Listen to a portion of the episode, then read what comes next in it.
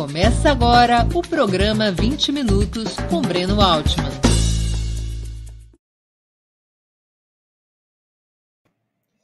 Bom dia. Hoje é 22 de fevereiro de 2021. O programa 20 Minutos Especial terá uma entrevista com o ex-prefeito de São Paulo e ex-ministro da Educação, Fernando Haddad.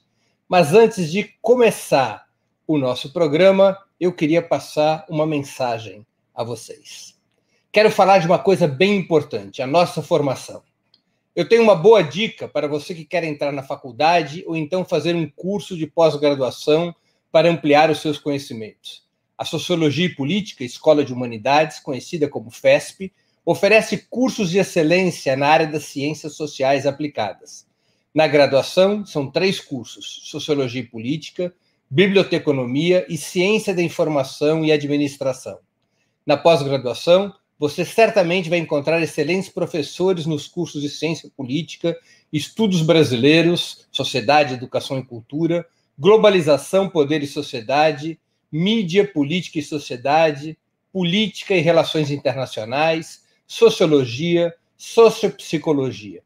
As inscrições do processo seletivo deste ano estão abertas na graduação, o ingresso pode ser feito com a sua nota do Enem dos cinco últimos anos, ou com prova online agendada às terças, quartas e quintas, às 19 horas. Não tem taxa de matrícula e o desconto na mensalidade é de até 50%, dependendo do curso.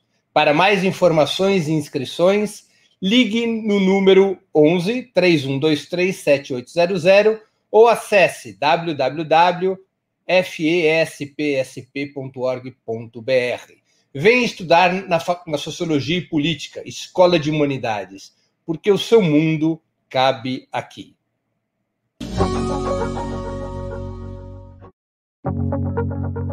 Qual é o seu mundo? Ele pode ser único, diferente, diverso, não importa. Se você quer ter o futuro nas suas mãos, Vem estudar na Sociologia e Política, porque o seu mundo cabe aqui. O nosso mundo é feito de novas perguntas, novas pesquisas e novas respostas. O nosso mundo é como o seu mundo, inquieto, desafiador e alimentado de metas e sonhos. Faça do seu mundo um ponto de encontro com novos mundos. Você está preparado para isso? Então, o seu mundo cabe aqui. Processo Seletivo 2021 da Sociologia e Política Escola de Humanidades. Venha dividir o seu mundo com a gente.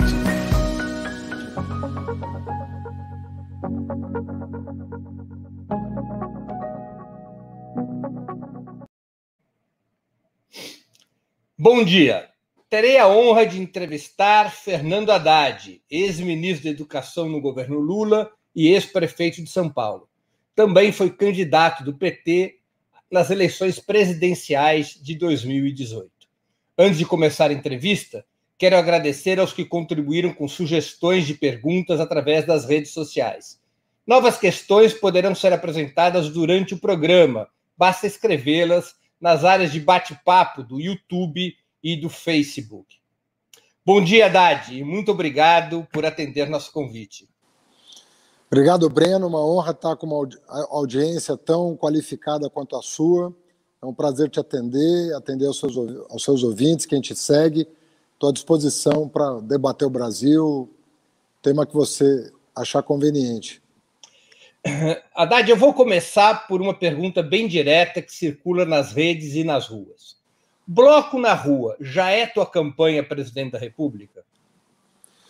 Breno, bloco na rua é a sensação de que nós não podemos ficar em casa mais, deixando o Bolsonaro sozinho na pista. Ou seja, o Bolsonaro, ele está sozinho no palanque, está conversando com as pessoas à maneira dele, com fake news todo dia sobre vacina, sobre auxílio emergencial, sobre Petrobras, sobre custo de energia, sobre caristia, aumento de preço de alimentos. E nós, com toda a cautela do mundo, né, nós vamos para a rua discutir com a sociedade, discutir nas comunidades, nas universidades, discutir um projeto nacional, mas não esperando 2022 para fazer esse enfrentamento. porque a população está sofrendo agora. Olha o que aconteceu ontem no Amapá. Olha o que está acontecendo hoje no Acre. O que está acontecendo em Manaus. A devastação da região norte do país, do ponto de vista econômico, sanitário, educacional, é medonha. Isso vale para todas as regiões do Brasil. Então, nós não temos tempo a perder, nós temos que conversar com as pessoas, nós temos um plano de reconstrução e transformação do país, elaborado por centenas de especialistas, sob a liderança da Fundação Perseu Abramo. Nós estamos com esse documento de 200 páginas, com dezenas de propostas de recuperar, recuperar o país, que é um contraponto importante ao neoliberalismo do Bolsonaro e do Guedes, e a gente quer ir para a rua discutir. Repito, com toda a segurança, nós vamos fazer a maioria das atividades virtualmente, mas eu acho que a minha presença nos estados pode ajudar a agitar, uh, pode ajudar, ajudar a mobilizar as pessoas. Fora as entrevistas que eu comecei a dar já há duas, três semanas em todo o território nacional, que ajuda a falar de tudo, inclusive da perspectiva de que o Moro seja julgado pelo Supremo Tribunal Federal, que para nós isso está na ordem das prioridades. Um julgamento justo com afastamento do Sérgio Moro e de todos os seus atos contra o presidente, que foi perseguido politicamente por um agente da justiça, alguém que deveria estar buscando a verdade, foi o líder justamente da acusação. Então, para nós, tudo isso é um, um grande guarda-chuva para discutir o país, discutir o PT, discutir a situação do Lula, o lawfare. Aliás, faço propaganda aqui hoje, vou estar com Alberto Fernandes, Melanchon e Cacai discutindo exatamente o lawfare contra o Lula às 17 horas nas redes sociais. Quem é o teu candidato a presidente da República? Bom, eu sou advogado do meu candidato a presidente da República. Eu acho que para ser feita justiça no Brasil, nós tínhamos que garantir que o Supremo se debruçasse sobre o conjunto de provas, né, e, e são assim robustas contra a condução feita pelo juiz entre aspas, porque ele nunca agiu como juiz, Sérgio Moro. Então, a, a partir do momento que nós resgatarmos uh, os direitos políticos do presidente Lula, evidentemente que o PT todo, e eu penso que toda a esquerda digna desse nome, vai se reunir em torno da sua liderança para resgatar o Brasil do bolsonarismo. É o que eu espero de coração, é o que eu esperava em 2018, com menos esperança em 18, estava muito cético em relação ao clima de uhum. pressão sobre o judiciário. Hoje eu não vou dizer que estou otimista, mas eu estou bem menos pessimista do que estava em 2018. Por quê? Porque nesses dois anos nós trabalhamos muito e conseguimos reunir as evidências e provas necessárias para que os processos sejam anulados. Haddad, essa estratégia de colocar o bloco na rua é uma iniciativa exclusiva do PT ou a ideia é construir uma política unitária de mobilização dos principais partidos de esquerda e movimentos sociais? Breno, nunca vi o PT é, excluir do palanque uma bandeira de um partido que comunga, comunga os mesmos valores é, que nós. Nunca vi o PT fazer isso. PT, aliás, PT, CUT, MST, são, são fruto né, do movimento popular que sabem exatamente a necessidade da gente ampliar os nossos horizontes de parcerias no nosso campo. É, o nosso campo progressista ele não é hegemônico no Brasil, ao contrário, nós temos aí um bloco, sistema financeiro, meios de comunicação, os grandes cartéis que, é, que são meios de comunicação e, e bancos, é, associado a setores regressivos das Forças Armadas, uma parte da, do conservadorismo charlatão que usa a religião com propósitos políticos e de acúmulo de patrimônio pessoal, inclusive, é um bloco muito forte. Então, se nós não formos generosos com aqueles que pertencem a um campo progressista, nós nunca vamos evoluir. O que deve valer para os dois lados. Porque não, não, não posso admitir também que exista uma esquerda antipetista no país. Não faz o menor sentido né, preconceito contra o maior líder operário da história do país né, e o maior partido é, autônomo dos trabalhadores, viável eleitoralmente, da história do país. Então é o seguinte: é baixar a guarda em relação a, ao nosso campo e subir os nossos, a nossa força em relação ao adversário. Nosso adversário não está na esquerda. Nosso adversário é o fascismo e a direita que se passa por democrática, mas está fazendo o jogo do Bolsonaro nesse momento. Vou aproveitar o gancho. Há uma discussão importante na esquerda brasileira sobre a tática, como se costuma dizer. Frente ampla, incorporando setores da oposição de direita ou frente de esquerda? Qual a política de alianças que você defende?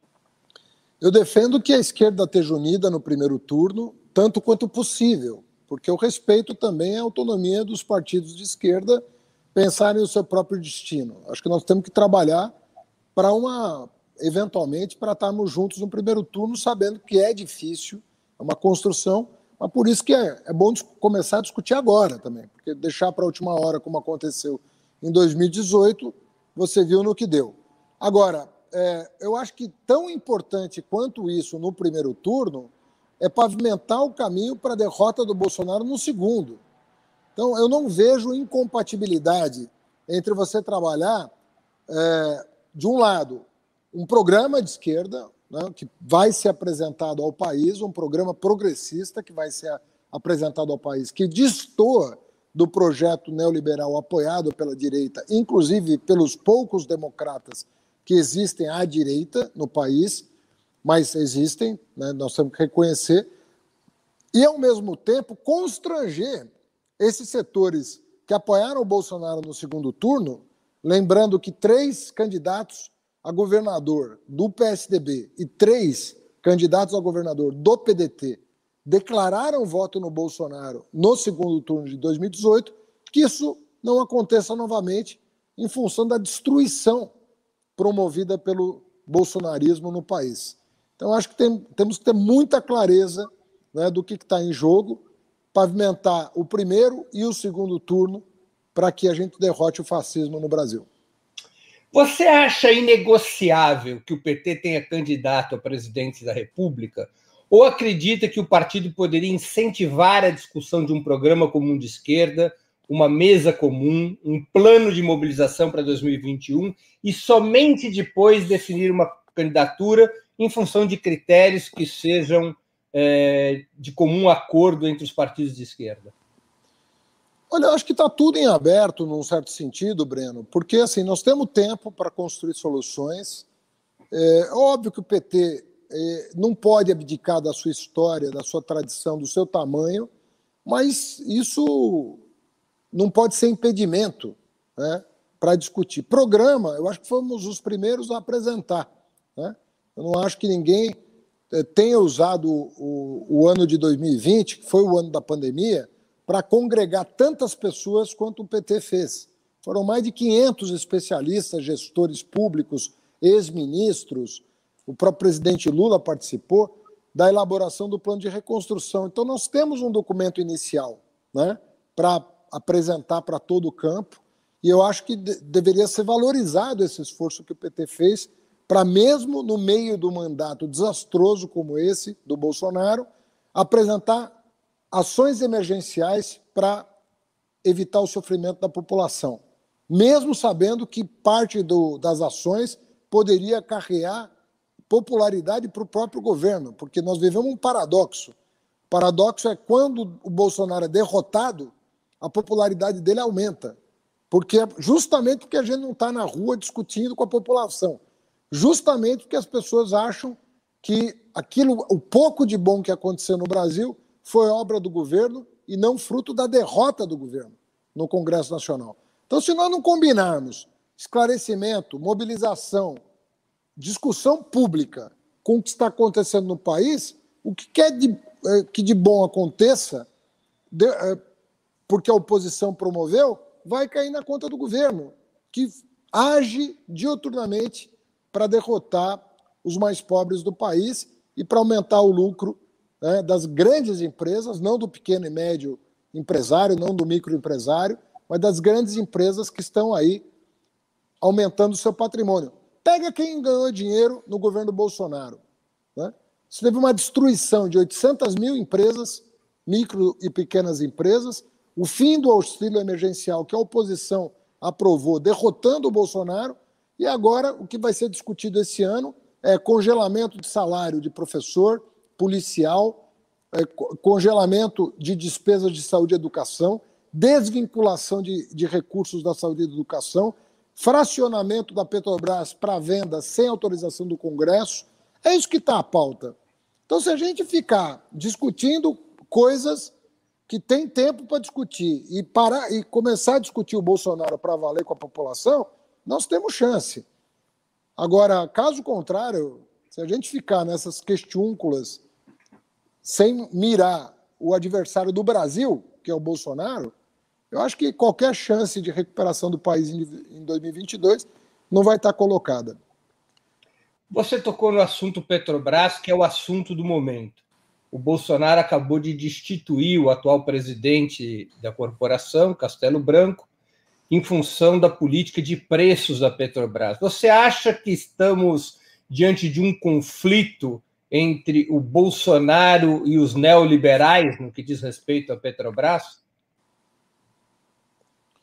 Eu acho que não. Eu acho que o Bolsonaro está fazendo um jogo de cena, é, um jogo de cena baseado em rede social, que é como ele governa. Ele viu que a água bateu forte, né?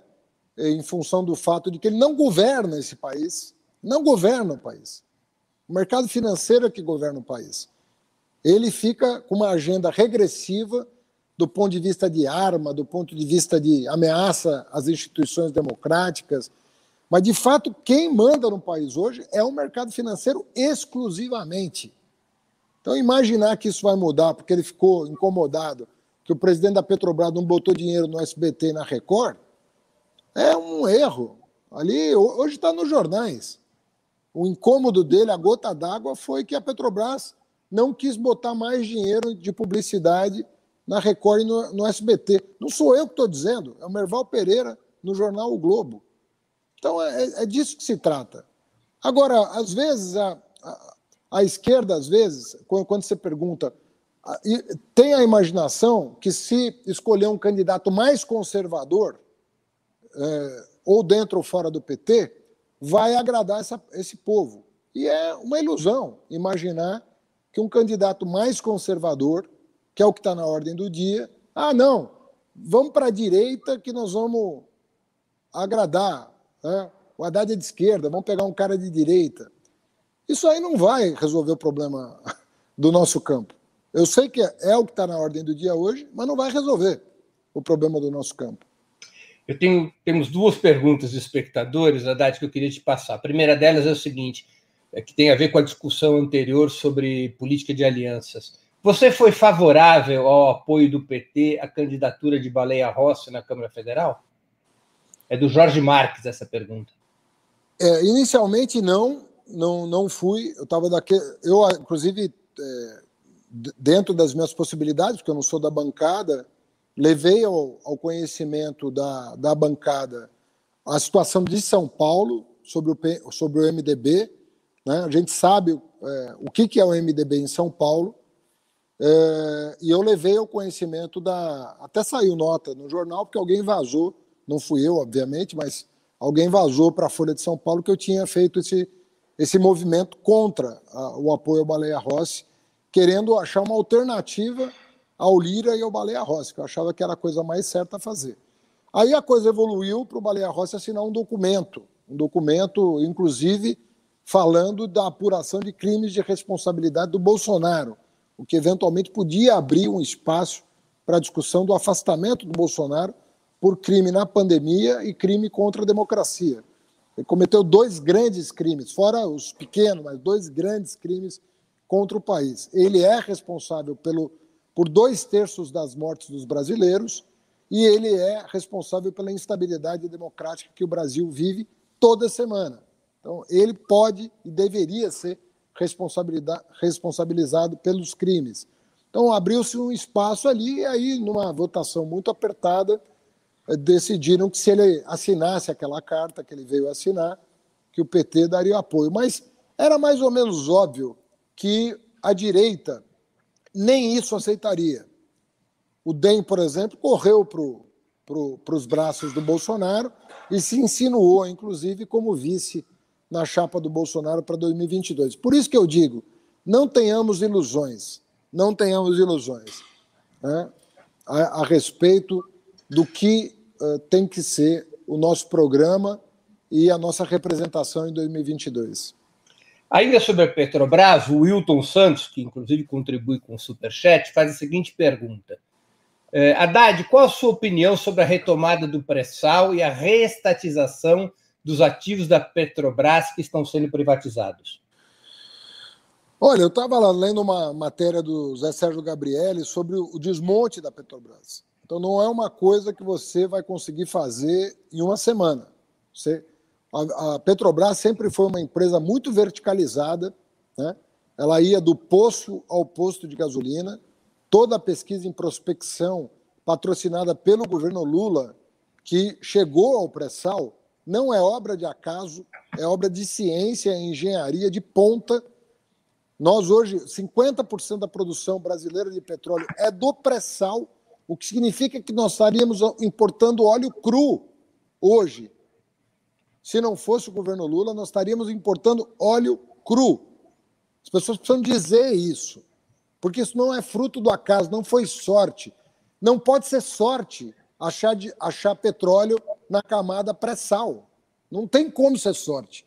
Isso é ciência, é engenharia e muita ciência. Né? Então, é, para você reconstituir a, a, Petrobras nos termos que nós estamos desenhando a companhia, e que foi devastada, inclusive pela Operação Lava Jato, que não soube distinguir o combate à corrupção de empresários e péssimos diretores da política, transformou a Lava Jato num projeto político. Isso aí vai levar tempo para a gente retomar, mas tem que retomar. Nós não vamos poder deixar de lado a política, a política pública de intervenção né, na, na, esfera econômica, sobretudo em uh, setores estratégicos para o país, como é o caso da cadeia de petróleo e gás. Isso não, tem, não resta dúvida que vai estar na ordem das prioridades. É, Haddad, é, a propósito, então, te pergunto, qual é hoje a avaliação que você faz da Operação Lava Jato? Houve um momento na campanha eleitoral de 18 que você chegou até a dizer que tinha aspectos positivos, até a própria atuação do Moro teria aspectos positivos. Com mais distância e já tendo conhecimento das informações que hoje temos, qual é a sua avaliação sobre a Lava Jato? Breno, a gente tem uma figura como eu, que estou assim, no, né, fui, representei o PT nas eleições presidenciais, às vezes a gente tem que tomar muito cuidado com, que, com o recado que a gente passa para as pessoas, porque eles vão distorcer qualquer fala minha que não for muito cautelosa em relação ao tema. Por que, que eu digo isso? Porque as pessoas, na cabeça das pessoas, quem é contra a Lava Jato é a favor da corrupção. Inventaram essa, inventaram essa uh, narrativa que você não pode combater a corrupção sem usar os expedientes políticos da Lava Jato para destruir um partido como o PT. As pessoas a Rede Globo fez uma bagunça na cabeça das pessoas. Então, quando você fala de Lava Jato, as pessoas têm. Pô, mas você acha que era correto o empresário formar um cartel para roubar a Petrobras? Você acha que o, aqueles quatro diretores da Petrobras que tinham 100 milhões de dólares no exterior, você é a favor que isso aconteça? Cara, é muito delicado falar desse assunto, porque nós fomos o partido que mais favoreceu os órgãos de controle, de combate à corrupção. Eu, aqui na Prefeitura de São Paulo, numa cidade, consegui recuperar meio bilhão de reais desviados. Agora, quando as pessoas misturam uma coisa da outra, a gente tem que ter muita cautela. E mesmo naquela entrevista em que eu falei que a gente tinha que.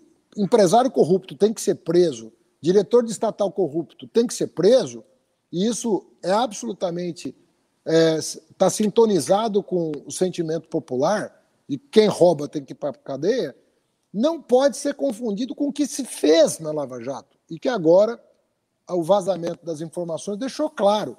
Né? que não foi só contra o Lula. Porque, num primeiro momento, eu achava que a Lava Jato estava combatendo a corrupção num, num, num determinado nicho e aproveitou malandramente a oportunidade para acabar com o presidente Lula. Né? Hoje está claro para mim que o projeto era muito maior do que isso. O projeto era um projeto de poder, era um projeto que visava atender interesses estrangeiros no Brasil, que visava alienar uma parte da nossa soberania, e isso ficou absolutamente claro depois da revelação do, do fundo que eles iam criar com dinheiro repatriado, do, do que eles iam fazer com dinheiro, da perspectiva de enriquecimento pessoal né, que está em curso de membros da Força Tarefa, por meio de palestras e consultorias de compliance para empresas investigadas pela própria operação. Ou seja, descortinou, né, ficou muito evidente que ali não foi só um lance de oportunismo, que foi uma mega operação com apoio de agentes estrangeiros para destruir uma parte da indústria nacional e o maior partido de oposição do, do país. E a sua maior liderança, evidentemente. Bem, vou entrar em algumas questões programáticas que têm a ver com o programa do PT e também com entrevistas que você tem dado. A primeira delas, você é favorável, no caso da esquerda voltar ao governo, da revogação das reformas trabalhista e previdenciária, da emenda do teto dos gastos e da independência do Banco Central eh, e das privatizações feitas pelos governos Temer e Bolsonaro, entre outras medidas estruturais adotadas depois de 2016? Olha, eu acho que algumas das menções que você fez, por exemplo, o, o reforma trabalhista sindical destruiu as possibilidades dos trabalhadores reagirem à precarização do trabalho. Eu já fiz uma reunião com a CUT essa semana, semana passada, perdão, é, em que a gente começou a discutir como, como retomar essa agenda de reconstrução de uma relação capital-trabalho minimamente civilizada no Brasil. O que está pela hora da morte, porque agora com a carteira verde e amarela nós vamos destruir o pouco que restou né, dos direitos trabalhistas. É, a, a questão da independência do Banco Central. É um crime que está sendo feito. O Bolsonaro nomear o presidente do Banco Central do próximo governo, que vai avançar pelo menos dois anos no próximo mandato, tornar os diretores e o presidente do Banco Central indemissíveis, praticamente inviabilizar uma reforma bancária, porque sem uma reforma bancária a economia jamais vai decolar no Brasil.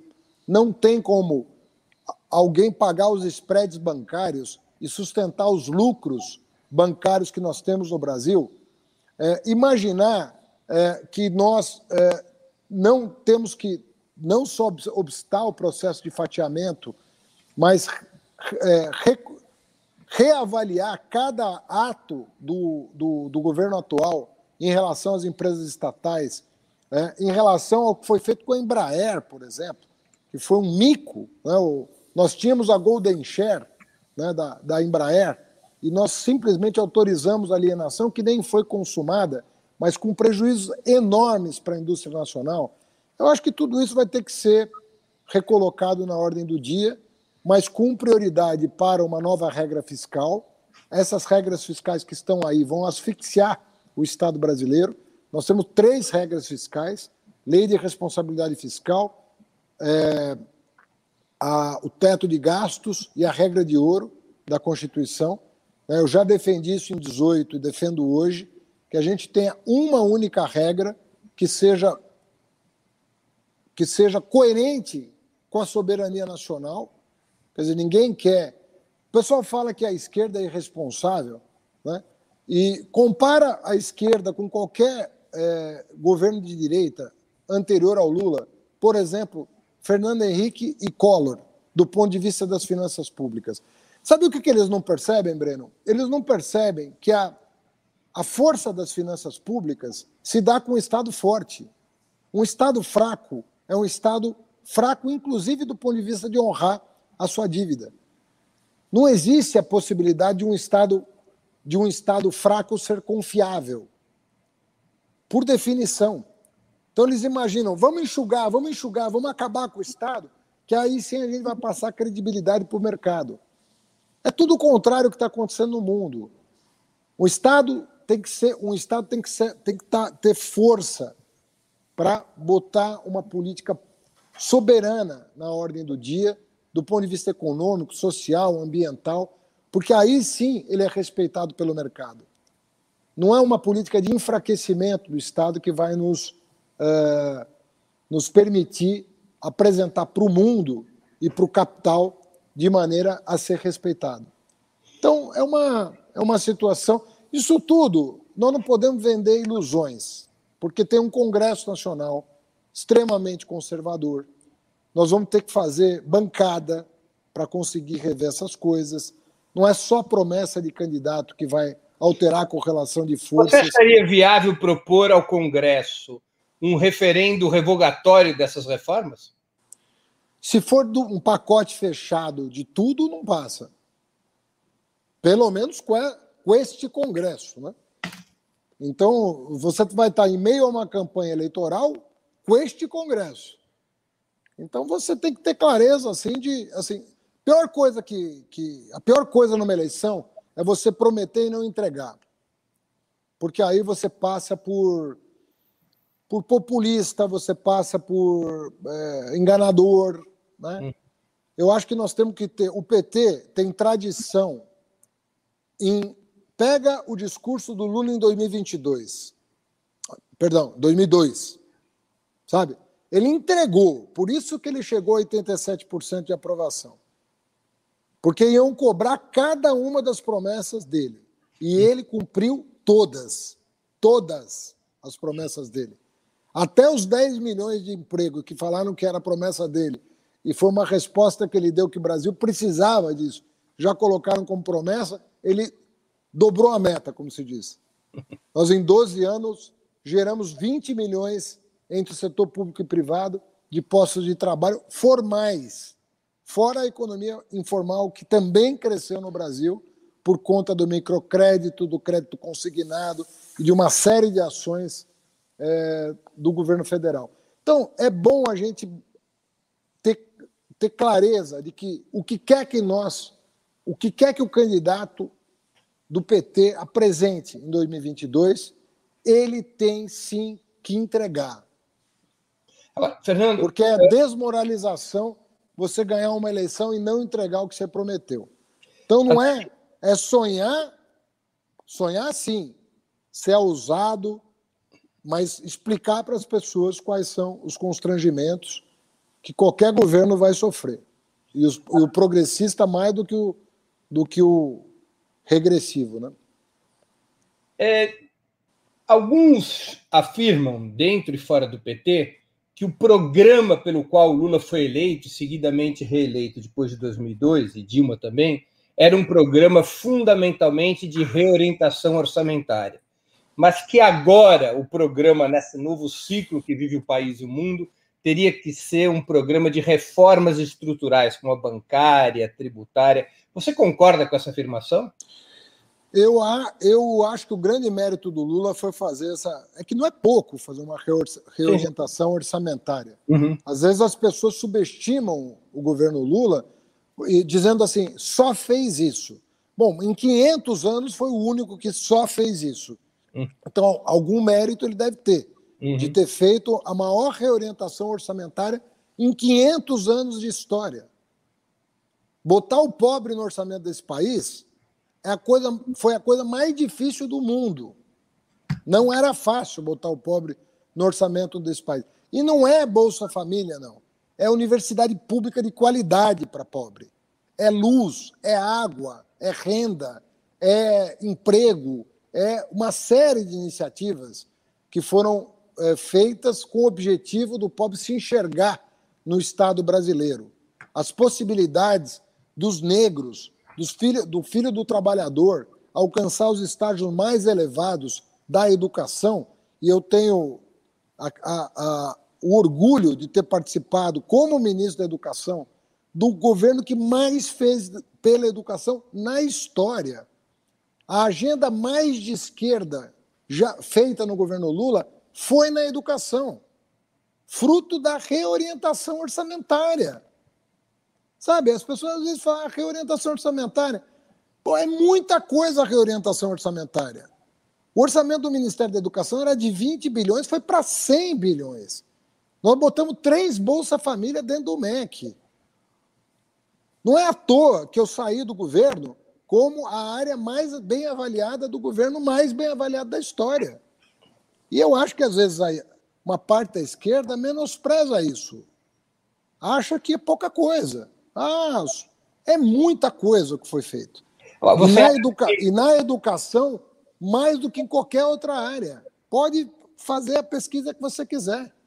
Agora, você acha que para as próximas, para este período. Não é suficiente mais. Entendi. Evidentemente que não é mais suficiente. Porque, inclusive, porque esse espaço a gente ocupou. Nós ocupamos o que era possível desse espaço. Para avançar, nós vamos ter que encontrar outros nichos. Por exemplo, a questão dos tributos, a questão de taxar grandes heranças ou grandes fortunas. Eu prefiro grandes heranças, mas tem na Constituição grandes fortunas. É, a ideia de tributar dividendos e aliviar o custo da cesta básica, desonerando os, os bens de primeira necessidade.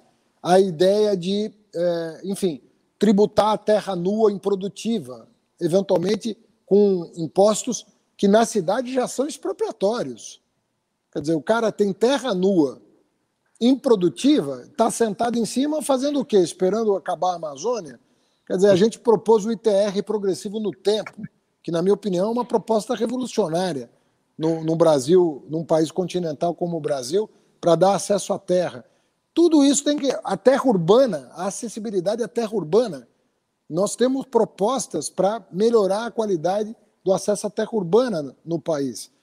Eu acho que tudo isso é muito mais estrutural, mas não subestimemos o que uhum. o Lula entregou. É. Não é uma coisinha, não é uma coisa assim, ah, ah, isso é coisa de pequeno burguês. Não é de pequeno burguês. Não é uma coisinha que foi feita durante o governo Lula. E ele sofreu o golpe que sofreu por causa do que ele fez. Não, também não nos iludamos sobre isso. Quando um preto entra no avião, né, para sentar como passageiro, ou na universidade para sentar como estudante ou como professor, isso na cabeça das pessoas bolsonaristas é inaceitável. Fernando, então, você. Vamos, vamos. Peço, faço um apelo aqui para a esquerda, que às vezes é radical na forma, mas não entende o sentido das coisas que foram feitas pelo governo Lula. É, você tem falado com frequência da importância de uma reforma bancária. De fato, atualmente, cinco instituições dominam 87% do sistema de crédito: Banco do Brasil, Caixa Econômica, Santander, Itaú e Bradesco. O objetivo dessa reforma seria romper com a cartelização dos bancos? Poderia Totalmente. incluir a nacionalização dos três grandes monopólios privados como, por exemplo, fez o presidente francês François Mitterrand em 1981? Breno, primeiro assim, de novo, tem, um, tem um, uma, uma correlação de forças que, que, que precisa ser averiguada. Mas o Brasil tem bancos públicos que respondem, até a última vez que eu vi, mais de entre 30% e 40% do crédito no Brasil. 37% pelo balanço de 2019. 37%. Falei entre 30 e 40 que eu não tinha o um número preciso na cabeça. 37% do crédito no Brasil já é estatal. Ou seja, nós temos uma base, e não, não me vem com papo de que ah, eu vou intervir no Banco do Brasil. Não é disso que eu estou falando. Tô, eu estou falando que os bancos públicos não podem ser parte do cartel, em primeiro lugar. Em segundo lugar, que o Banco Central não pode ser aliado dos bancos privados ele tem que funcionar como agência reguladora da concorrência. Veja você, Breno, que o CAD cuida de quase tudo, menos dos bancos e dos meios de comunicação. Não cuida.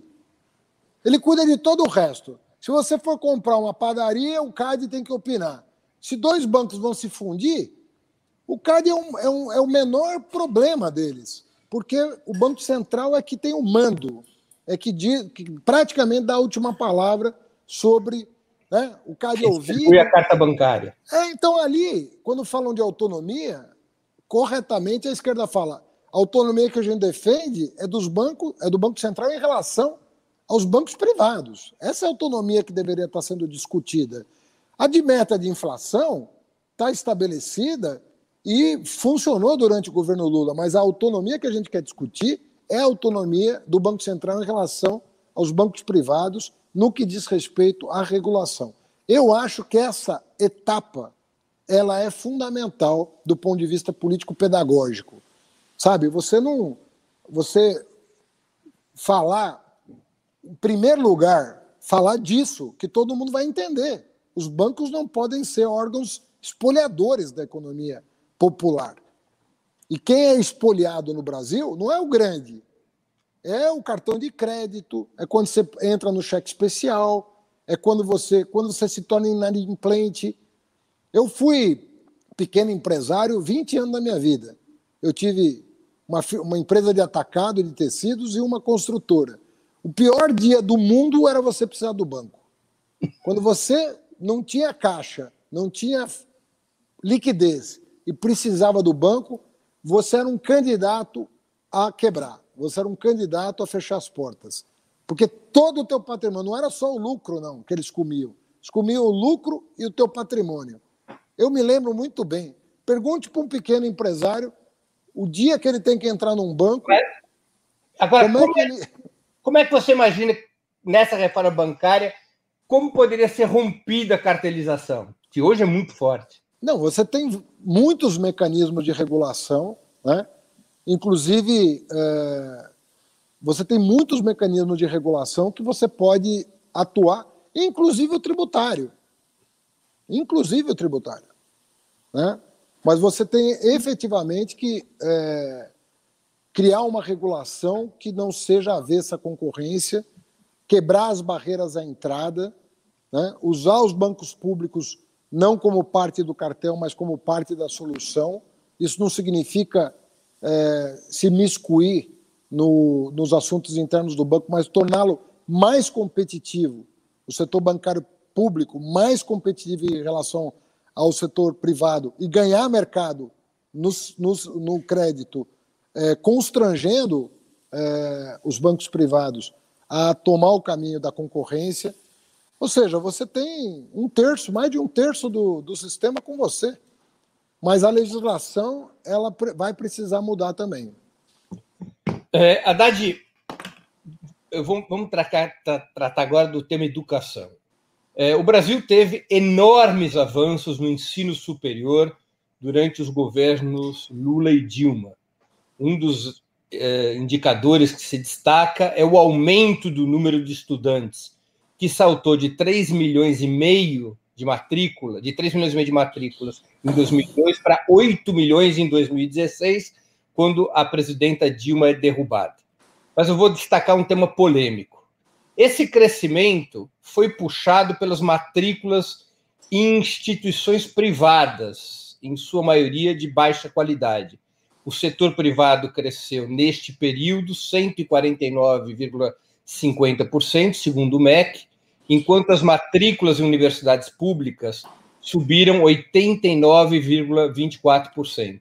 O percentual de estudantes em faculdades particulares no final do governo Fernando Henrique era de 69,8%. No encerramento do governo Dilma, tinha subido para 75,3%. Qual o modelo de educação superior que você defende? Com predominância dessas instituições privadas colocando-a sob regulação, fiscalização, ou o predomínio da universidade pública, como é a característica dos, dos principais países que conseguiram construir estado de bem-estar social? Bruno, de memória, né, estou há muito tempo longe do Ministério, mas de memória, eu acho que o percentual se manteve constante. Quando eu era ministro, era 75% o, a matrícula privada em relação à pública, 75, 25. Eu, eu acho que o patamar manteve-se constante. E por que se manteve constante? Por só, causa. Só uma questão. É, é, que eu peguei um período maior do que o seu período de governo, o seu período de ministério. Ah, aí sobe por conta da expansão do FIES, né? quando o FIES expande muito depois de 2010, pula de, 69, de 70% para 75%. Então, é porque eu, eu, lembro do meu período. No meu período, a, a, relação permaneceu estável. Né? E permaneceu estável por quê? Porque uh, não só porque nós fizemos o FIES sem fiador, porque o FIES não chegava no pobre, mas nós fizemos o ProUni. E as pessoas às vezes acham que o ProUni é uma é dinheiro que foi para as instituições privadas. E não foi. O ProUni, é, para quem está nos ouvindo, até hoje eu ouço pessoas de esquerda, desculpa é, a expressão. É a estatização das bolsas de estudo. Né? É, até hoje eu ouço pessoas de esquerda dizendo que o governo Lula botou dinheiro em instituição privada. Não botou. As instituições privadas não pagavam impostos. Não pagavam impostos. Eram imunes. O que, que nós fizemos? Eles não queriam pagar o imposto em dinheiro. Começou uma queda de braço, porque eles estavam lá, nós não conseguimos mudar a Constituição para que eles pagassem os impostos em dinheiro. E tinha uma outra alegação, que se eles passassem a pagar impostos, eles iam transferir o ônus para as mensalidades, o que ia piorar a situação do aluno pagante, às vezes até um pobre que estava pagando a duras penas as mensalidades particulares. Qual foi o acordo possível? Bom, a gente não paga impostos, quer continuar não pagando impostos, porque isso oneraria as mensalidades e quem, a duras penas, está pagando mensalidade, porque o pobre estava na universidade privada e não na pública. Vamos lembrar, o pobre estava na universidade privada, não estava na universidade pública quando nós assumimos. Qual foi o duplo movimento que nós fizemos? No lado das públicas, expandir como nunca se expandiu as vagas públicas e reservar 50% para alunos de escola pública. Então, nós mais do que dobramos o Parque Federal, reservando metade das vagas para os pobres de escola pública e no lado do setor privado, exigir não o pagamento em dinheiro para não aumentar as mensalidades, mas o pagamento em bolsas, que seriam preenchidas pelo governo federal por meio de um critério transparente que foi o Enem. Eu acho que nós fizemos uma revolução na educação superior no Brasil com esses dois movimentos. Dobrar as vagas públicas, reservando metade das vagas para egressos de escola pública e cobrando da universidade privada o pagamento de tributos em bolsas preenchidas pelos critérios estabelecidos pelo MEC. Isso para a Uni. Mas você considera que foi correto a opção por uma expansão acelerada do FIES, que acaba redundando aí sim o FIES em gastos públicos por conta da, do aval, eh, do que utilizar esses mesmos recursos para uma expansão mais acelerada da universidade pública? É, na verdade, a gente tem que lembrar o seguinte: o FIES, o sujeito paga depois de formado. Ele só não paga em duas condições. Se ele for professor de escola pública, né, se eu me formei em licenciatura e fui dar aula em escola pública, eu não pago o FIES.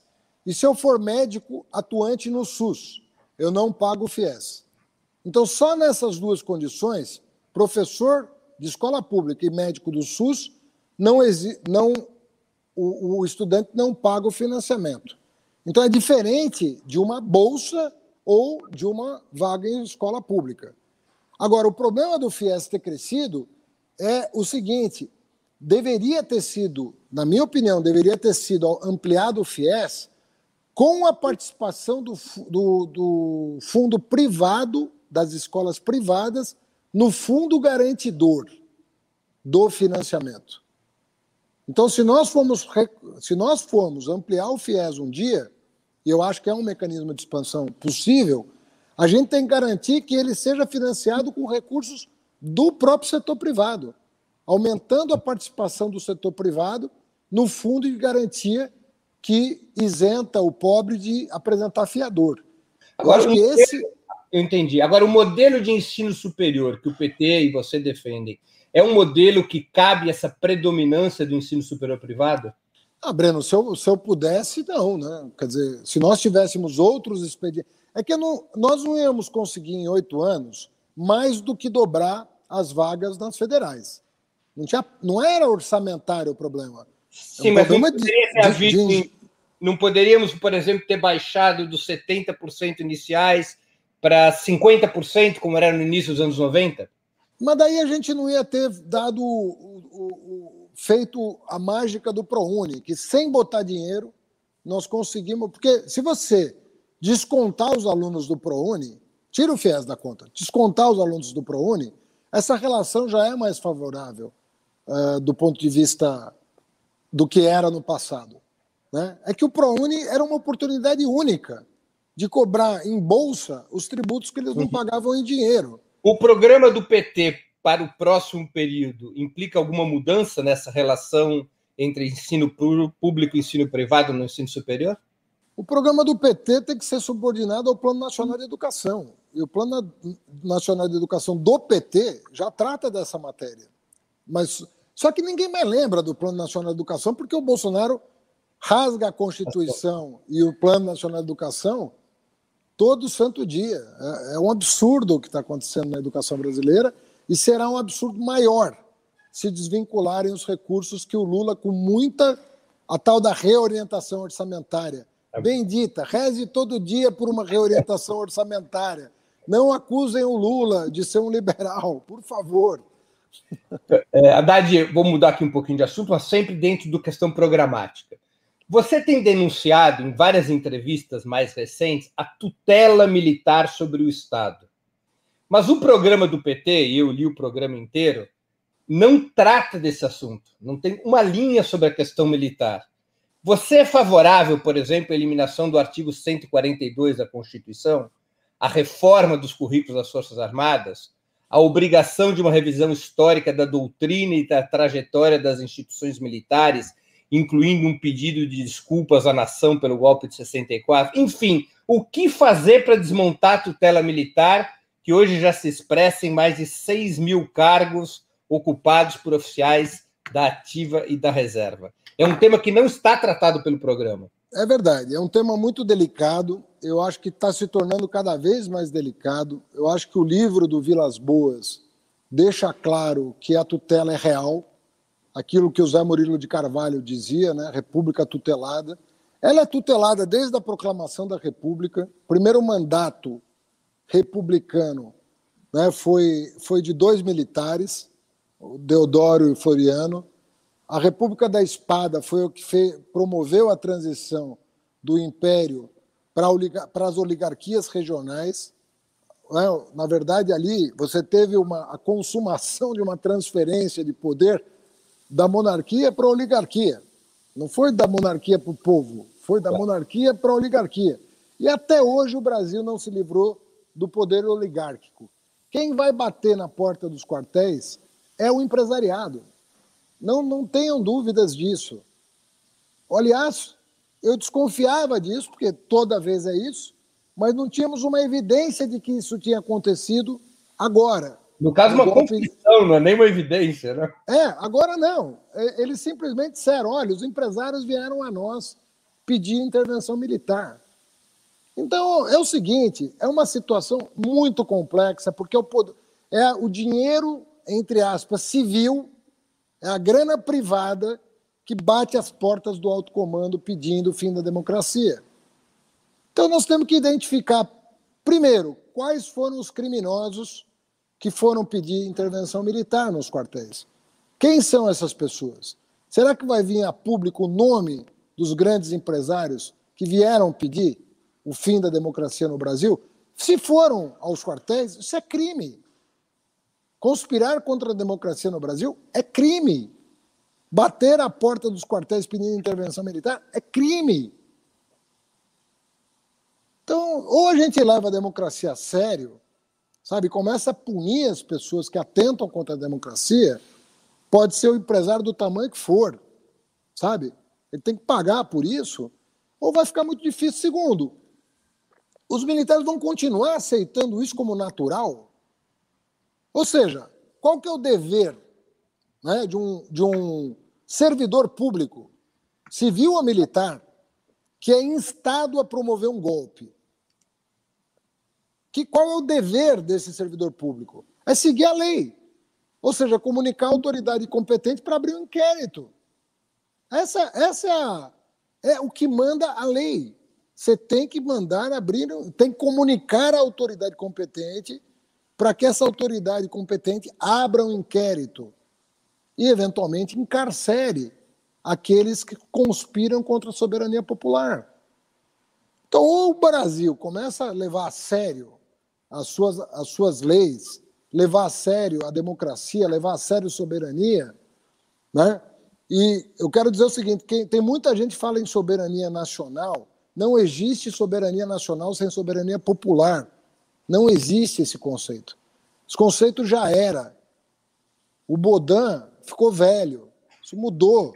Nós já temos outro conceito de soberania. Tanto é verdade que não há nacionalismo viável sem pobre na universidade sem que toda a população participe dos debates sobre o destino nacional. É assim que as coisas têm que ser lidadas, a sério. Agora, não é com bravata, sabe, que a gente vai resolver. Nós temos que, quando, se nós ganharmos a eleição, nós vamos ter que conversar com as pessoas, nós vamos ter que encorpar, nós vamos ter que ganhar musculatura para botar a civilização na ordem do dia o progresso social, econômico, o desenvolvimento do país, a soberania nacional. Sabe, vai ter que ter uma. Nós temos que ter à frente desse projeto uma pessoa com muita, com muita maturidade para conduzir, com firmeza e sem bravataria de ficar esticando a corda para perder. Nós temos que jogar para ganhar. Agora, você acha que já existem algumas medidas mais práticas, mais claras que poderiam ser adotadas para desmontar a tutela militar, que ela tem na prática até previsão constitucional, né? no artigo 142. O 142 que... é, um, é, um, é, um, é um. tentar uma corruptela da, da Constituição. Esse assunto, Breno. É uma das razões pelos quais o PT votou contra a ah, Constituição de 88. Né? Exatamente. Esse assunto ele, ele data de 1891. A primeira Constituição da República já tratou desse assunto e ninguém menos do que o Rui Barbosa disse o seguinte: a autoridade máxima do ponto de vista de interpretação das leis não é não são as Forças Armadas, é o Poder Judiciário. Estava resolvido em 1891. Iron... Ele... Desculpa, ironicamente, as duas únicas constituições que não têm essa cláusula são a de 67 e de 69, porque durante a ditadura militar eles não, não tinham essa previsão. Não, eles já eram poder. Até porque não precisava, né? Exatamente. Mas o fato é o seguinte: forçaram a, aquela redação para deixar um, uma zona cinzenta de disputa hermenêutica. Eles forçaram uma situação, uma redação que, na minha opinião, não dá margem à dúvida, porque é óbvio que você tem que ler a Constituição inteira. Você não pode ler um artigo da é. Constituição e dizer, eu acho que quis dizer isso.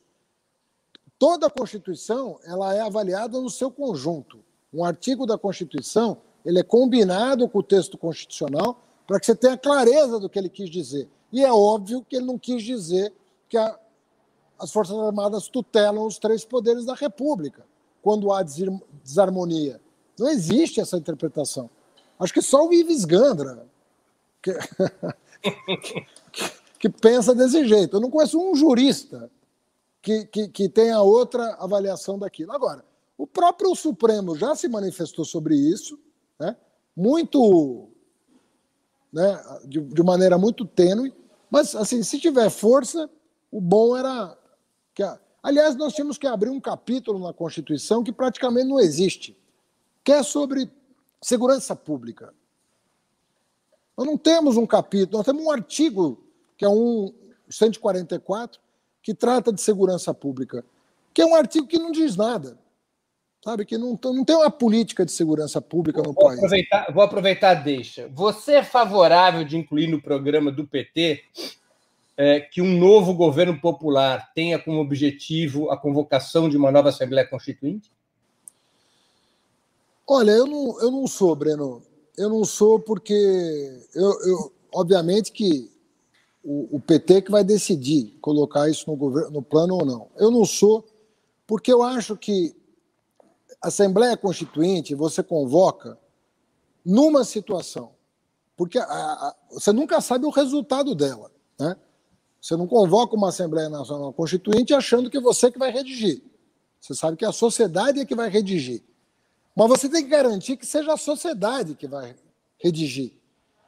Em que condição uma sociedade redige a sua Constituição? Em momentos de é, reconstituição democrática. Né? Quando você rompe, por exemplo, acabou o regime militar, vamos chamar um constituinte. Eu defendi até uma constituinte exclusiva à época. Uhum. Militei por uma constituinte uhum. exclusiva. Não foi possível, por quê? Por causa da correlação de forças. Mas teve uma Assembleia Constituinte e nos deu uma Constituição que hoje se tornou progressista, à luz do fascismo que está em curso no país. Nós estamos defendendo ela né, em, virtude das ameaças que ela so, sofre pelo governo Bolsonaro. Então, eu não acredito que exista no país uma mobilização social que justifique uh, uma constituinte. Eu não vê. Isso pode vir a acontecer? Sempre pode. Você né? não acha que essa deveria ser ou poderia ser uma tarefa de um novo governo popular? Criar as condições para essa mobilização? Como Mas fizeram pode... outros governos da América Latina? É que você não pode prometer criar as condições uhum. para que exista essa situação. É uma, é uma promessa. Que promessa é essa? Ou você tem ou você não tem.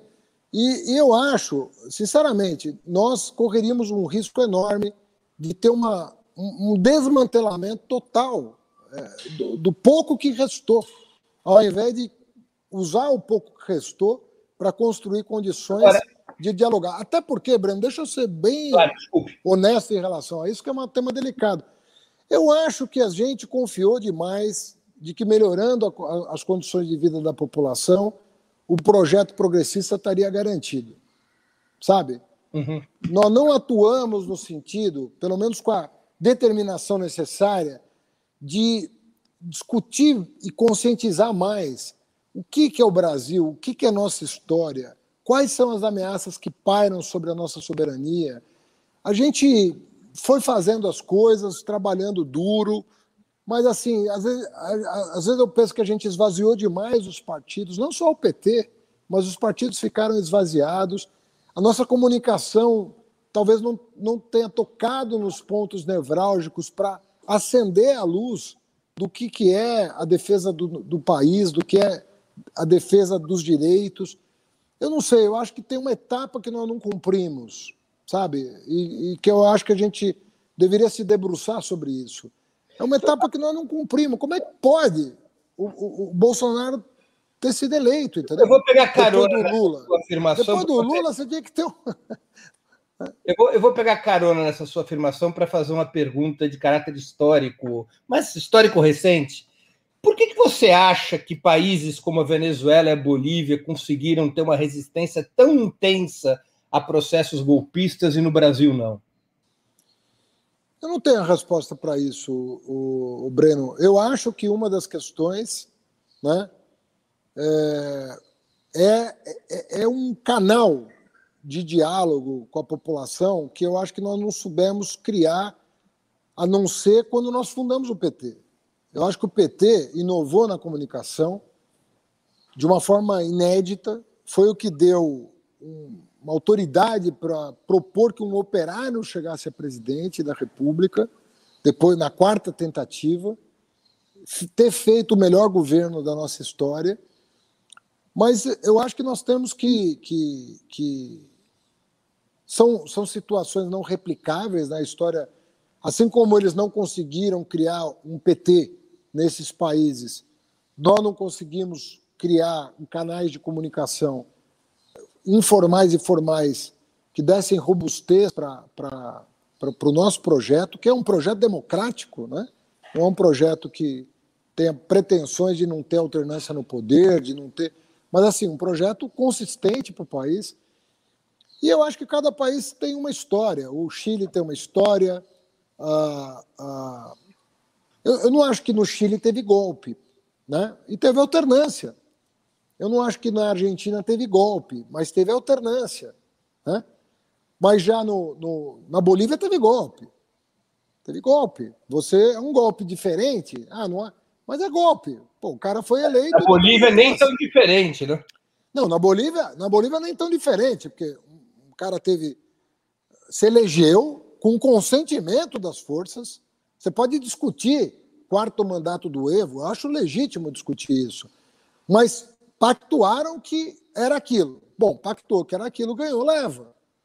Você não pode dar um golpe. E aí o Mas conseguiu, em menos de um ano, em um ano, conseguiu voltar ao poder, e aí sem que a OEA servisse de, né, de instrumento de dominação americana no nosso subcontinente. Então, são situações muito diferenciadas.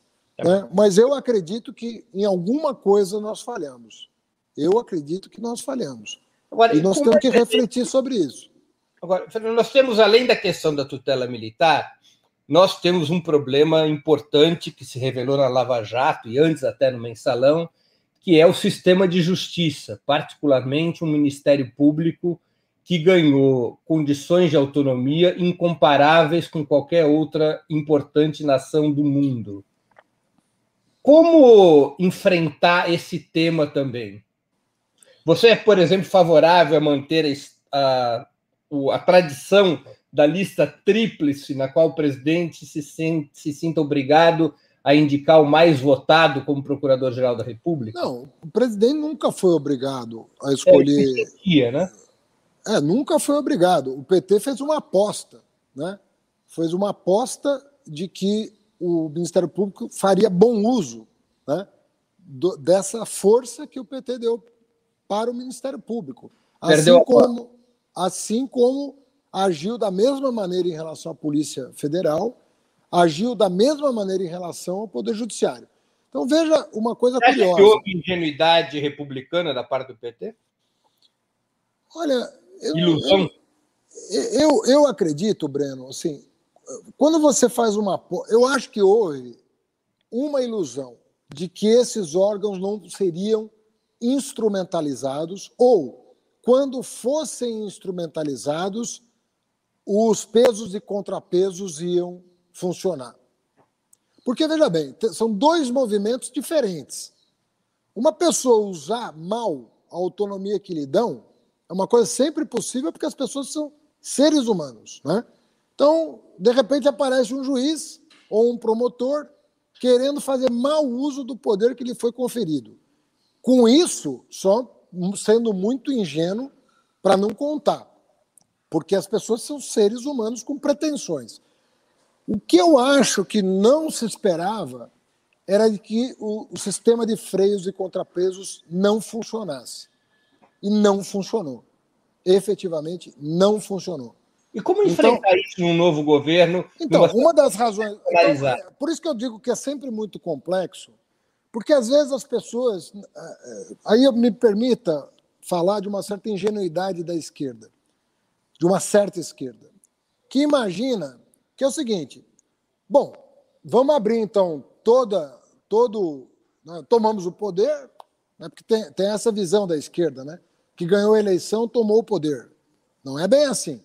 Aí, assim, tem o cartel da mídia, vamos acabar. Tem o cartel dos bancos, vamos acabar. Tem as Forças Armadas, vamos enquadrar. Tem o Poder Judiciário. Cara, você ganhou uma eleição. Só isso que aconteceu. Você tem que operar as instituições para fortalecer um projeto. Você não vai. Você vai. Você pensa o quê? Você não vai. Você tem que operar, por exemplo, vou citar um exemplo. É óbvio que houve uma aliança entre o, o Moro e meio de, os meios de comunicação. É evidente que houve. Né? Então, uhum. a partir do momento que você que isso está configurado, como é que você vai operar para que, quando a gente fala de freios e contrapesos, é também por parte da imprensa. Se a imprensa está vendo o que está acontecendo, está vendo que está sendo usado o Poder Judiciário com propósitos políticos, por que, que ela embarcou nisso? Ela embarcou porque ela faz parte do sistema de poder. Os famosos interesses de classe. E não agiu de, de forma republicana para coibir abusos desse poder. Por quê? Porque interessava a ela o projeto, que o projeto que estava em curso fosse desmontado. Então nós não podemos agora inverter o sinal e achar que a gente vai fazer certo. Ah, então faz tudo ao contrário do que foi, vamos ser anti-republicanos e está resolvido o problema. Vai ter problema de novo. Nós temos que saber, nós temos que saber construir uma democracia social. Nós temos que saber construir uma institucionalidade que salvaguarde as liberdades, a liberdade da classe trabalhadora em se constituir como partido político e disputar o poder, disputar a sociedade. Isso não vai ser feito, eu repito, porque é bom que se diga, isso não vai ser. Está todo mundo muito conduído com o que está acontecendo no Brasil, porque é muito sofrimento. E vai aumentar, porque esse projeto é genocida mesmo. E vai aumentar com o apoio do, do empresariado, que está preocupado com os acionistas da Petrobras e não está preocupado com os 300 mil mortos no Brasil. Não está preocupado. Para eles, a meia dúzia de acionistas é muito mais importante do que os 300 mil famílias que perderam o ente. Eles não estão nem aí para a educação, para a saúde pública, nem aí, e nem para a democracia. Muito Já... menos para a democracia. Foram bater na porta dos quartéis para que houvesse um golpe militar no Brasil. Então, a gente tem que entender isso, tem que explicar isso, tem que ganhar a eleição e tem que ter inteligência inteligência, muita inteligência, para a gente, junto ao povo, construir a saída dessa desgraça que eles. Corrigir para não repetir 2016, ou seja, para não se ver diante de um golpe que novamente derrota o projeto popular. Então, Breno, isso, isso, isso é a arte da política. Né? Por isso que você citou o exemplo da Bolívia. A Bolívia conteve um golpe consumado. Está consumado. Eles consumaram um golpe com o apoio dos Estados Unidos e da OEA e conseguiram reverter na urna o golpe. Então, o que, que a gente tem a aprender ali? E ninguém contesta que o Luiz Arce é o presidente legítimo do país. Ninguém contesta. Pode ser que o Rafael Correia né, tenha uma vitória no Equador. O projeto que ele representa tem uma vitória no Equador. Também né? O, o, o, o Lenin Moreno foi eleito com apoio do, do Rafael uhum. Corrêa, aprontou, os, instrumentalizou as instituições para liquidar o, o, o projeto, né? mudou de lado para liquidar esse projeto, teve Lofer no Equador. Até hoje o Rafael não pode pisar em solo equatoriano. Uhum. E com tudo isso, eles estão com grandes chances de ganhar a eleição. Na Argentina, a Cristina, que foi vítima de Lofer, aceitou ser vice na chapa do Alberto Fernandes e conseguiram. Então, nós temos que usar essa experiência para impedir que novos golpes sejam dados qual, no qual continente. Você acha, qual você acha que é o principal ensinamento dessa experiência? Eu acho que a, a, a, a minha impressão é que a gente achou que um bom governo constituiria uma boa tradição uh, partidária no país. Sabe? Nós, nós vamos governar bem, nós vamos fazer um grande governo, e isso vai nos legitimar para, mesmo perdendo eleição, uma eleição, nos recolocarmos para a próxima, né? com, com dignidade. A gente imaginou isso. Eu acho que isso o Brasil demonstrou que não é suficiente. Não é suficiente fazer um bom governo aqui. Então, você.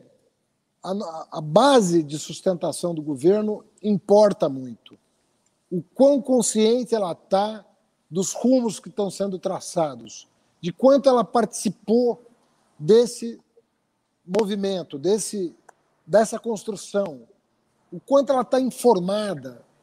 Acho que são uma série de coisas que eu não vi acontecer. Eu vou. Não estou culpando ninguém, porque eu faço, fiz claro. parte desse claro, claro. processo. Né? Claro. É, já indo para o nosso bloco final, ainda na questão programática, eu vou abordar algum, alguns temas internacionais. Os liberais defendem que os únicos regimes democráticos são as repúblicas ou monarquias constitucionais do Ocidente. Você partilha dessa opinião? China, Vietnã e Cuba seriam ditaduras ou democracias? E a Venezuela? Breno, deixa eu te falar. É, eu, do ponto de vista político, é, de organização política, primeiro que eu acho muito ruim você. Eu que já representei o PT é, numa eleição presidencial, ficar é, fazendo positivo ou negativo para o regime político de cada país. Isso é muito delicado. O que eu acho, por exemplo, em relação à Venezuela, eu repito, a oposição venezuelana não é democrática. As pessoas estão querendo passar a ideia de que existe uma oposição legítima na Venezuela que, que, que é democrática. Não é. O que, lá, o que existe lá é uma conflagração. E não há o desejo da oposição em eleições livres. Porque se tentou agora, o ano passado, que ocorressem eleições livres na Venezuela. Chamaram observadores internacionais, chamaram organismos internacionais. O Zapatero foi para lá. E a oposição se recusou a. Por que, que ela se recusou? Porque ela ia perder a eleição. Então, eles suspendem a, a, a discussão sobre democracia, é, negando a própria democracia. Nós não participamos e vamos continuar chamando esse governo de autoritário, por mais que o governo faça gestos no sentido contrário. Eu não quero aqui ficar avaliando cada atitude do governo Maduro e não acho que esses países todos citados sejam um exemplo para o Brasil. Acho que o Brasil tem outra trajetória, tem outra. outra é, não vejo um regime cubano no Brasil, um regime chinês no Brasil. Não vejo nem condições históricas e, e, e não vejo é, nada parecido com a, com, a, com a, tradição que eu gostaria de construir. Né? Uhum. Agora, isso é uma coisa. Agora, por que que... Uh, você veja que só países... Ah, falar do Vietnã, o Vietnã ele foi submetido às maiores atrocidades ao longo de toda a sua história. O Vietnã foi massacrado pelas potências imperialistas. Até outro dia, a, a, a França achava que o Vietnã era quintal, seu quintal. Aí é, teve a guerra da Indochina, teve a divisão do Vietnã, teve a guerra entre o Vietnã do Norte e do Sul. Pô, as pessoas não conhecem a história e aí vai, vem dizer, vem querer palpitar na vida de um, de um outro país, como se tudo, todo o resto fosse lindo e maravilhoso. E a gente sabe que a, as grandes potências elas muitas vezes instabilizam a, a, a democracia na periferia do sistema. Sabe? E, e aí acusam esses países de não terem a tradição democrática ocidental. Então tem, é, é muito hipócrita o debate que se faz em torno dessas questões. Eu acho que nós, nós é, devemos escapar desse tipo de armadilha. Eu acho que o, o Vietnã, eu acompanho o Vietnã por uma razão muito simples mais do que qualquer. Não só por, por causa da guerra do Vietnã, que é um, um acontecimento de, de repercussão mundial, abalou o Império Americano, a tenacidade do povo, em, do povo vietnamita em, em é, reintegrar o país, né? vencer a guerra imperialista e reintegrar o país. Mas hoje o Vietnã é um dos países que mais cresce com educação comparável a qualquer país escandinavo. Então você vai jogar, você, sabe? São situações históricas que você precisa é, con considerar à luz da situação geopolítica, do futuro, é uma série de coisas. Né? A. China está em transformação é, violenta desde 78, está tá mudando a maneira de, de, de, de, ser. A Rússia mudou, é, países ocidentais estão piorando muito a sua, a sua condição democrática. Países do leste estão, é, países orientais estão melhorando as condições de ambiente democrático e países do ocidente estão piorando. Você tem a chance da extrema-direita ganhar na França, você teve o Salvini na Itália, você tem o, o, o cara lá da Hungria, o, o, Urban. o Orbán, você tem o polonês, você tem uma deterioração democrática em vários países que tinham tradição liberal e que estão indo. O Trump era, era um democrata. Quer dizer, o, a maior democracia do mundo. Elegeu o Trump, o cara não queria sair da cadeira. Matou cinco americanos dentro do Capitólio. Então, eu, eu acho muito delicado esse tipo de, de discussão, porque isso tira o foco do que nós vamos fazer no Brasil e impede o Brasil de ajudar países que são que podem. O Brasil pode ajudar a Venezuela a sair da crise. Pode ajudar. Deve ajudar.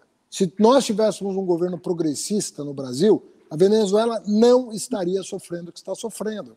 Então, a omissão do Brasil, em alguns casos, e até a hostilidade do Brasil em outros, em relação à Venezuela, mergulha o, o país numa crise ainda mais profunda.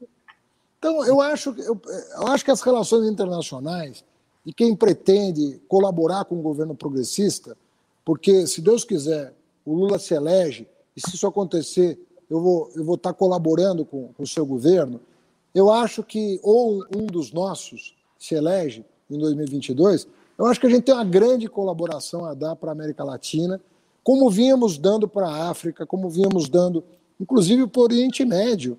O Brasil teve a ousadia. Imagina se o Lula fosse perguntado assim: diga aí, sim ou não para o Arme, é? Né? Ahmadinejad. Ahmadinejad. Diga sim ou não para ele. O Lula falou assim: alguém conversou com esse cara já? Alguém foi lá explicar para ele o que está acontecendo e tentar arrancar um acordo dele? Se o Lula fosse binário, se o Lula fosse um cara mais às vezes a gente cai nesse binarismo é, que, eu, que eu, eu, eu, sinto em te dizer, eu acho que são armadilhas para a esquerda, sabe, para a própria esquerda. E a esquerda às vezes não se dá conta da grandeza do nosso projeto. Se o Lula caísse nessa armadilha, o Lula não teria dado um nó na cabeça dos americanos. Deu um nó na cabeça dos caras. Porque ele foi lá e falou: eu, fiz, eu faço esse acordo. Fernando. Um acordo melhor do que o que vocês fizeram. E é um, cara com o qual ninguém estava disposto a sentar. Uhum. Então, eu acho, Breno, resumidamente, o Brasil tem o seu modelo, um modelo muito imperfeito. Nós temos que enraizar, radicalizar a democracia no Brasil, botar o povo na conta da democracia. Povo fica muito à margem do processo democrático no Brasil. Isso que permite que os golpes aconteçam no Brasil, a falta de participação popular, na condução do, do processo político, né? falta da participação popular. É isso que blinda um país de arroubos autoritários, é isso que blinda um projeto progressista democrático. Né? Nós temos nossas tarefas e temos que ajudar outros países a cumprirem as tarefas dele quando tiver em jogo a, a, as, os valores que nós tanto proclamamos, que é o valor da solidariedade, da fraternidade, da justiça social, das liberdades individuais. Sabe, nós temos um programa tão bacana, eu não quero abrir mão de nenhuma, nenhum item do programa, incluindo as liberdades individuais. Por que, que você acha que os países de orientação socialista, China, Vietnã, Cuba, Venezuela, não vou nem citar a Coreia do Norte, que é mais polêmica, se saem tão melhor no combate à pandemia, segundo a própria Organização Mundial da Saúde, que as nações capitalistas, incluindo as mais ricas? Olha, as nações capitalistas elas promovem um individualismo num nível, né? É, o Bolsonaro talvez seja a maior expressão né, do que, que o individualismo faz para a sociedade. Né? Eu sou uma pessoa de formação socialista porque eu acredito piamente de que nós temos um caminho pela frente auspicioso se outros valores substituírem o exacerbado individualismo. Uma coisa é você defender a liberdade individual, você defender o direito de uma pessoa formar a sua própria personalidade, ter suas próprias ideias, exercer o direito que qualquer pessoa no mundo tem de se expressar, de se desenvolver. Outra coisa é você levar o individualismo ao paroxismo, antagonizando com os valores da sociedade, antagonizando com aquilo que deve prevalecer, que é o, que é o bem comum, que é o direito de uma pessoa se educar, se tratar, se desenvolver. Então, a, as nações capitalistas levam o individualismo a um nível que aí você não consegue organizar. Você não consegue organizar uma campanha decente, porque ninguém atende. Ninguém, todo mundo quer, sabe, farofa pouca, meu pirão primeiro. O cara, todo mundo se apega a isso.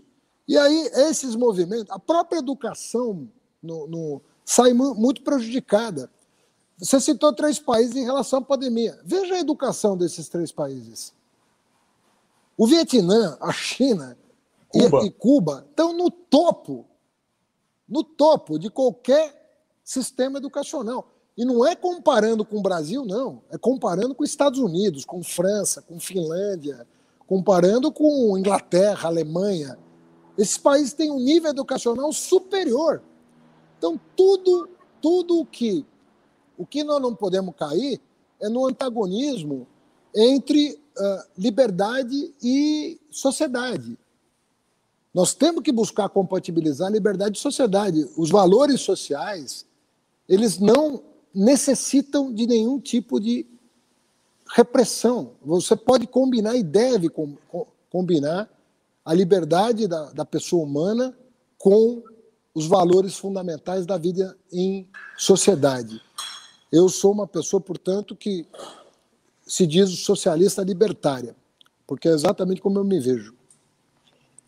Penúltima pergunta. Quais são suas expectativas com o governo Joe Biden? Rapaz, eu, eu, me confesso surpreso positivamente pelas primeiras medidas, porque ele rompeu o paradigma do Obama, não é do Trump. Eu, pessoalmente, fiquei um, bastante. É, é, óbvio que ninguém desvaloriza a vitória do Obama, né? Uma coisa que a gente. Mas assim, eu fiquei um pouco frustrado, aliás, bastante frustrado com a presidência Obama. Acho que Obama poderia ter avançado muitíssimo numa agenda. Os Estados Unidos sempre vão ser um problema para o mundo.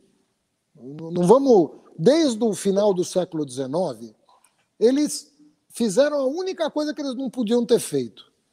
Porque eles nasceram como uma nação anti-imperialista.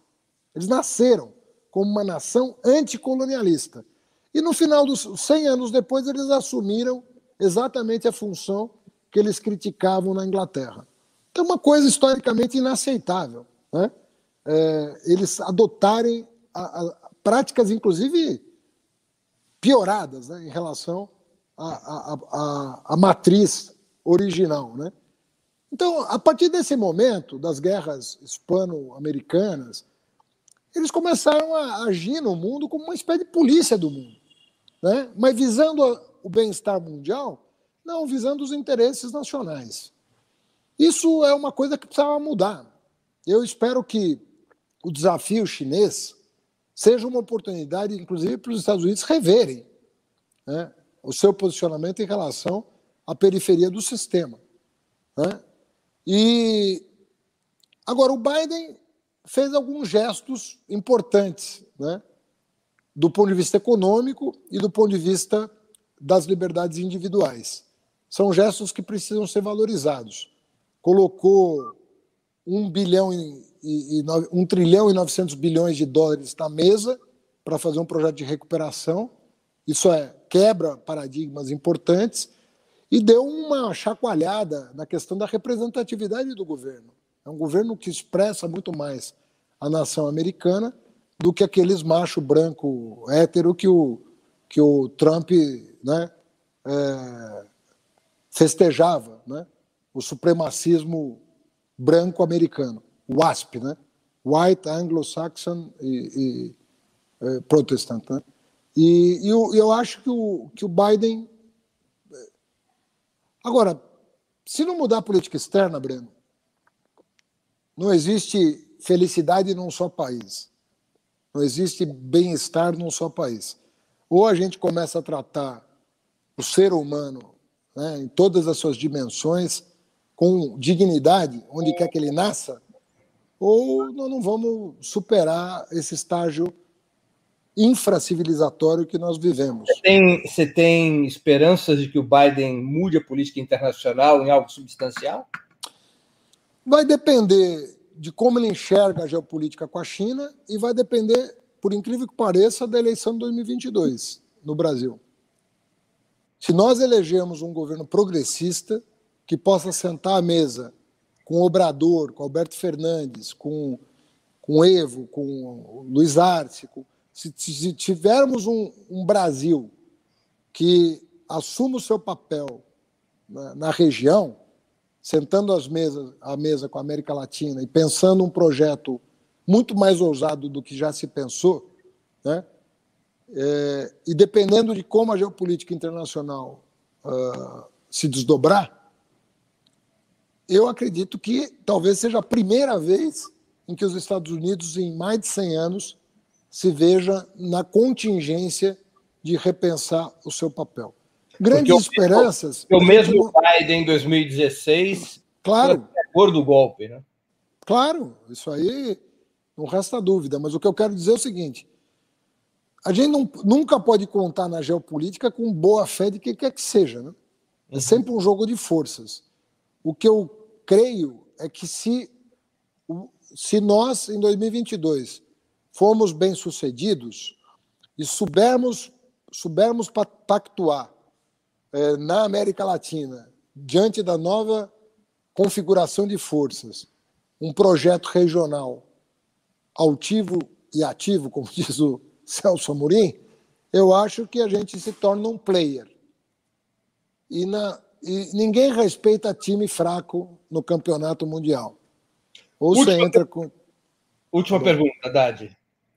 Nos festejos de 41 anos do PT, você se declarou socialista e hoje o fez de novo. O que quer dizer essa definição?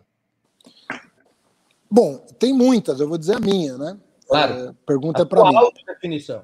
Deixa, deixa eu dizer uma coisa. Para mim, é, bom, eu vou fazer uma comparação do liberal, o social-democrata e o socialista, para di diferenciar. É, para aproveitar, para eu ver também em qual que eu me enquadro, né? Pois é, às vezes você não se enquadra nenhum dos três. Né? Talvez você tenha outras denominações. Mas eu estou fazendo essa diferenciação porque acho que fica claro para quem está nos ouvindo. O liberal, ele acha que o Estado mais atrapalha do que ajuda. Então, o liberal acha que se você garantir que o Estado tem uma arrecadação mínima para manter algumas coisas que são da sua alçada por natureza, como, por exemplo, a diplomacia, a, a, o monopólio do uso legítimo da violência. Se você garantir que o Estado um, recursos para essas funções básicas da soberania nacional, né, segurança interna, segurança externa e assim por diante, está bem, obrigado. O resto o mercado resolve. O social-democrata, eu estou simplificando muito, porque eu tenho dois minutos para falar de uma coisa que claro. tem 200 anos de, de debate. Né? Uhum. O social-democrata, ele vê diferente. Ele, vê, ele acha que a sociedade tem o direito de estabelecer a carga tributária e aquilo que vai ser provido universalmente. Então, para o social-democrata, se a sociedade entende que saúde pública e educação pública devem ser bens universais, a sociedade tem o direito e o dever de fixar um patamar de carga tributária que permita ao Estado essa provisão. Então, para além da segurança interna e externa, da diplomacia, né, da, tem também outros, outras tarefas é, que o Estado deve cumprir, desde que autorizado pela sociedade. Então, a sociedade pode fixar uma carga tributária de 30% e exigir que o Estado garanta previdência pública, saúde pública, é, educação pública, para além das suas tarefas, da, daquelas tarefas que, que, que, até os liberais consideram próprias da, da, da, da ação estatal. O socialista, né, para além disso, o socialista tem uma visão um pouco diferente. Ele, o socialista, ele acha que a dotação, chamada dotação inicial de fatores, ela é importante. Ou seja, para o socialista, não faz o menor sentido uma pessoa herdar um bilhão de dólares. Eu não sei quantos filhos o Jeff Bezos tem, mas se tiver cinco, cada um vai herdar 40 bilhões de dólares. Aí o socialista se pergunta o seguinte: qual é o mérito que os filhos dele têm de herdar 40 bilhões de dólares cada um. E outra, que bem vai fazer para os herdeiros herdar 40 bilhões de dólares? Então, para o bem dos herdeiros, para que eles não se transformem em parasitas da sociedade, para o bem dos herdeiros e para o bem de quem nasceu sem oportunidade, os socialistas entendem que a questão da propriedade é uma questão importante, do acesso à propriedade. De que jeito? No campo e na cidade. Na cidade agora, porque 85% das pessoas moram na cidade. O acesso à terra na cidade é importante para os pobres. O acesso à terra no campo, para os camponeses, é importante. A redistribuição geracional da propriedade dos meios de produção é importante. O acesso a crédito muito barato para que a propriedade troque de mãos é importante.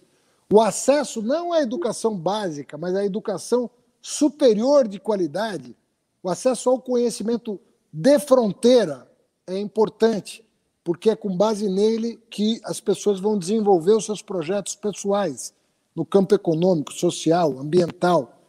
Ou seja, para o socialista, a agenda social-democrata ela é insuficiente para pensar o que está colocado com a concentração de riqueza na ordem do dia.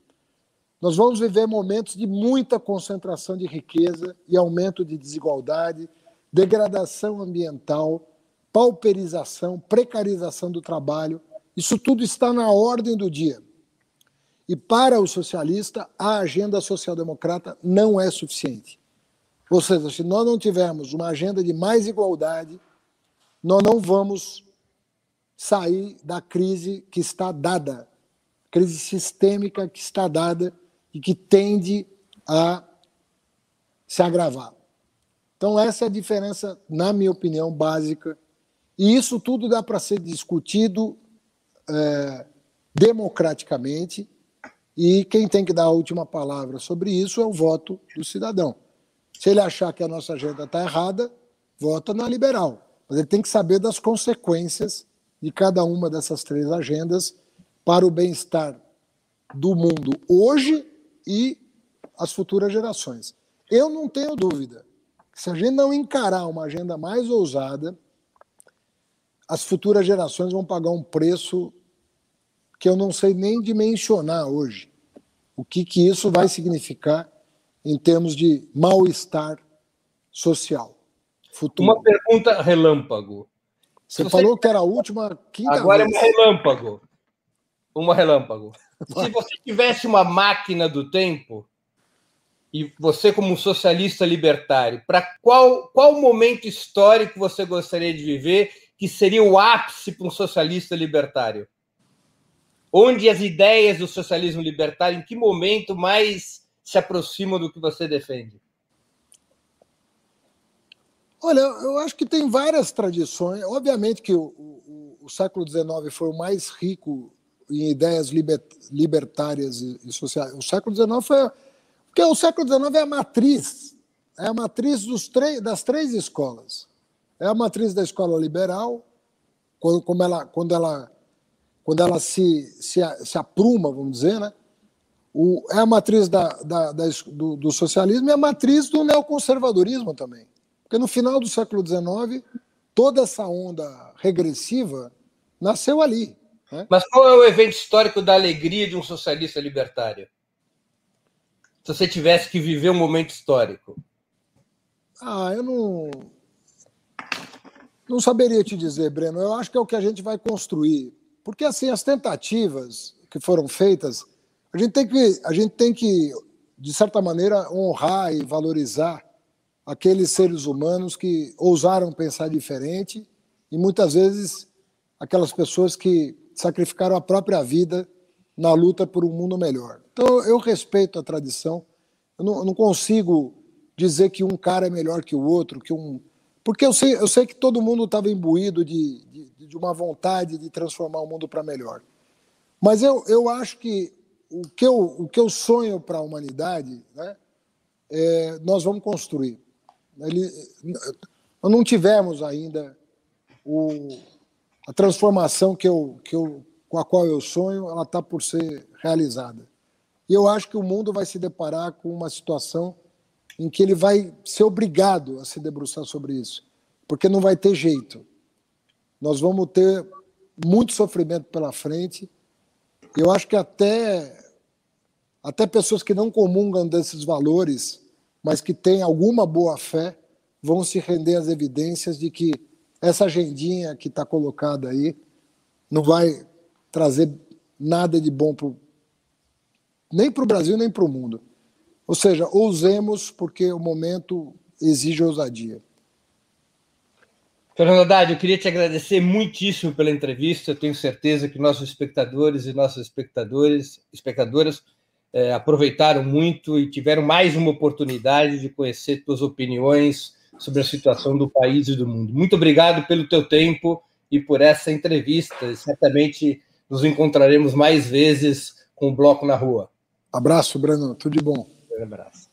Encerramos assim mais uma edição do programa 20 Minutos, que hoje teve como convidado o ex-prefeito de São Paulo e ex-ministro da Educação, Fernando Haddad.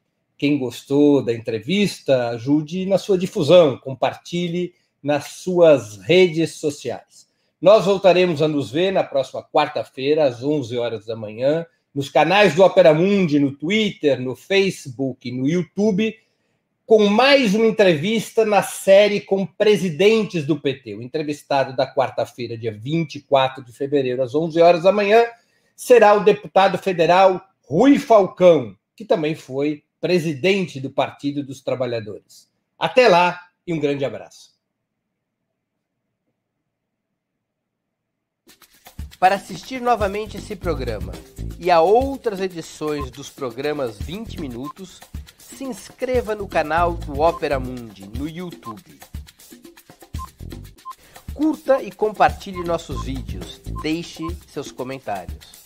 O jornalismo de Ópera Mundi é mantido com o seu apoio. Faça uma assinatura solidária em www.operamundi.com.br. Com um pequeno valor mensal, você nos ajuda no desenvolvimento de um jornalismo independente e de qualidade. Obrigado pela audiência e até a próxima.